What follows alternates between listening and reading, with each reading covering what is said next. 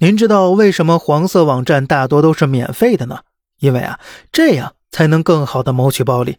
不仅是颜色视频，其中涉及到诈骗、赌博等等。您只要掉进其中一个深渊呢，就很难再出来了。二零二二年，沈阳一个小伙在颜色网站上被诈骗三十余万。同年，翰林男子在五小时内被人在网上骗了十万。这些真实案例都告诉我们，一旦你进入这些网站，很可能就踏入了他们早已设计好的陷阱了。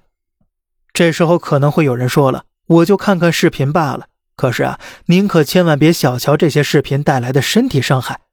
人在观看这些颜色视频时啊，会产生让人有亢奋感的多巴胺。随着多巴胺的分泌，会让人变得迟钝和呆滞起来，甚至还会扭曲一些人的心灵。特别啊，有些男性看到这些视频之后，会对女性实施有残暴伤害的行为幻想，给社会带来极大的危害和不稳定性。其次呢，这些网站对孩子们也是有极大危害的。